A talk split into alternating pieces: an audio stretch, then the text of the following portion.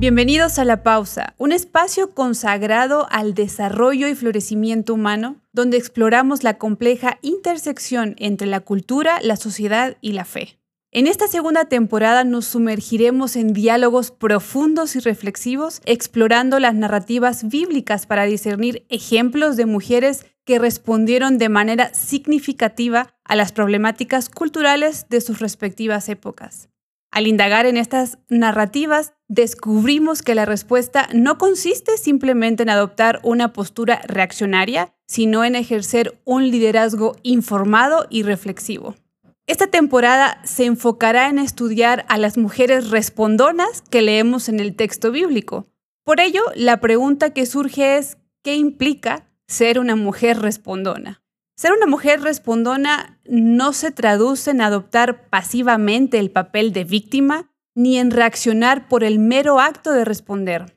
Más bien, implica, a través del análisis meticuloso de las escrituras, fundamentar nuestros valores, ética y moralidad en lo sagrado. Las mujeres respondonas emergen como protagonistas activas en la realidad que las circunda, filtrando su perspectiva a través de un lente espiritual. Invitan a la reflexión personal y al mismo tiempo contribuyen a la creación de una cultura intrínsecamente ligada a la fe judeocristiana. Al examinar los ejemplos de mujeres en la Biblia, tanto hombres como mujeres somos instados a encontrar inspiración para generar un cambio positivo en la cultura que nos rodea mediante un profundo entendimiento de las escrituras.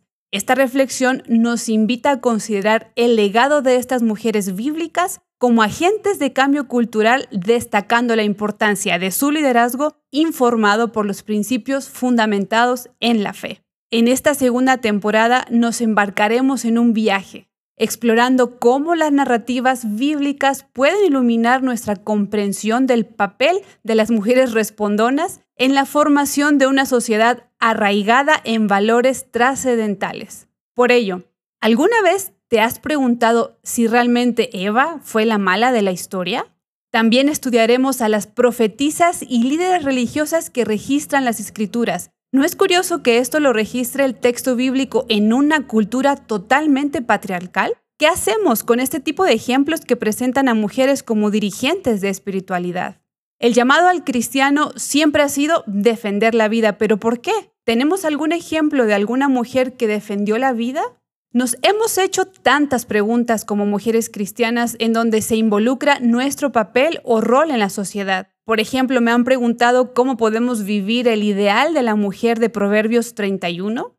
Otra pregunta que se me viene a la mente es si las esposas de los patriarcas solo fueron esposas ¿Cuál fue su influencia en la fundación de las doce tribus de Israel y en la historia del pueblo judío? ¿Qué hacemos con el poder que muchas veces se nos otorga por nuestra posición o liderazgo en diferentes ámbitos de la sociedad? ¿Qué ejemplos vemos en la Biblia de mujeres que utilizaron el poder tanto para hacer el bien como el mal? Al detenerme en los evangelios siempre he admirado el papel de las discípulas de Jesús. ¿Qué implicó que una mujer fuera la primera testigo de la resurrección? ¿Qué significó la mención de algunas mujeres en las cartas de Pablo? ¿Por qué fue tan enfático en agradecerles? Todas estas preguntas o dudas queremos conversar en este espacio para entender la intersección entre la cultura, la sociedad y la fe y sobre todo cuál es mi responsabilidad ante el Creador. Esto es La Pausa tu dosis de pensamientos frescos. Bienvenidos.